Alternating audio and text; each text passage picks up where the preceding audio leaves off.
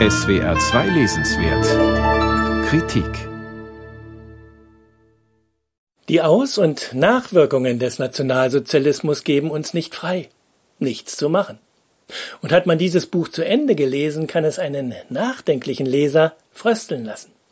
Er wolle ja keineswegs Manager auf die Anklagebank setzen, schreibt der französische Historiker Johann Chapoutot in seiner Einleitung.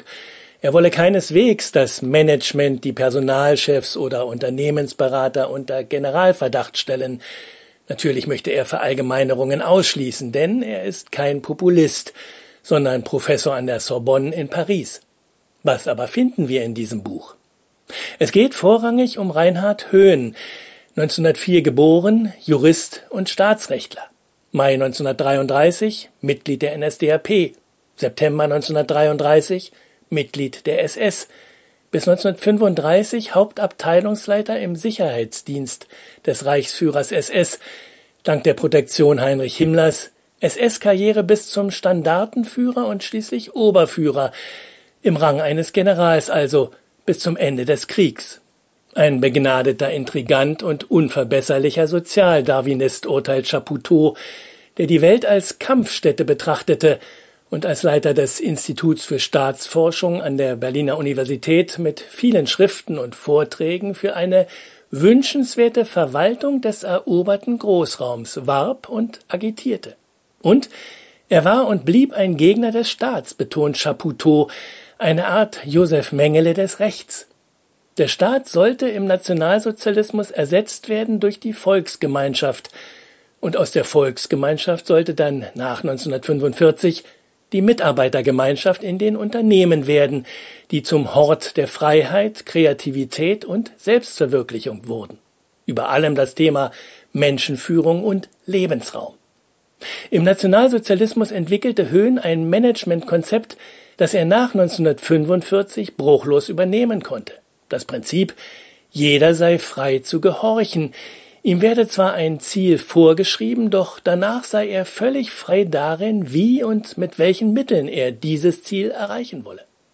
Im zivilen Leben eines Angestellten führte dieses bemerkenswert effiziente, aber auch bemerkenswert niederträchtige Prinzip, wie Chapoutot betont, zu ungeheuren und auch zerstörerischen Anstrengungen.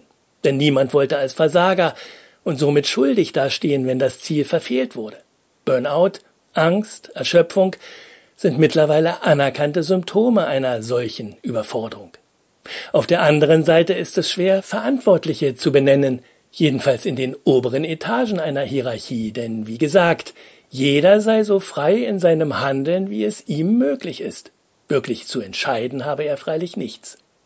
Steht am Ende also das, was heute mit dem Begriff organisierte Verantwortungslosigkeit bezeichnet wird, worunter die Deutschen in der Pandemie besonders zu leiden haben? Ganz so einfach macht es der französische Historiker dem deutschen Leser nicht. Doch er schreibt auch, Frauen und Männer gefügig zu machen, indem man sie als bloße Produktionsfaktoren betrachtet, und die Erde zu verwüsten, weil man sie als bloßes Ausbeutungsobjekt begreift, sind zwei Seiten derselben Medaille.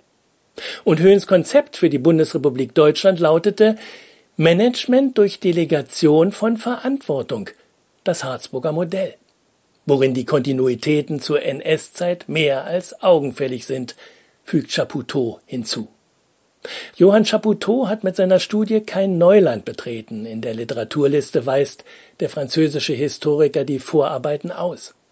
Chapoutot hat ein anspruchsvolles und gründlich recherchiertes Buch zu beklemmenden Kontinuitäten im bundesdeutschen Management verfasst, um am Ende unser ganz gewöhnliches Arbeitsleben kritisch zu betrachten. Ein Buch, das Debatten auslösen wird. Johann Chapoutot, Gehorsam macht frei, eine kurze Geschichte des Managements von Hitler bis heute. Aus dem Französischen von Clemens Klünemann, Propylen Verlag, 22 Euro.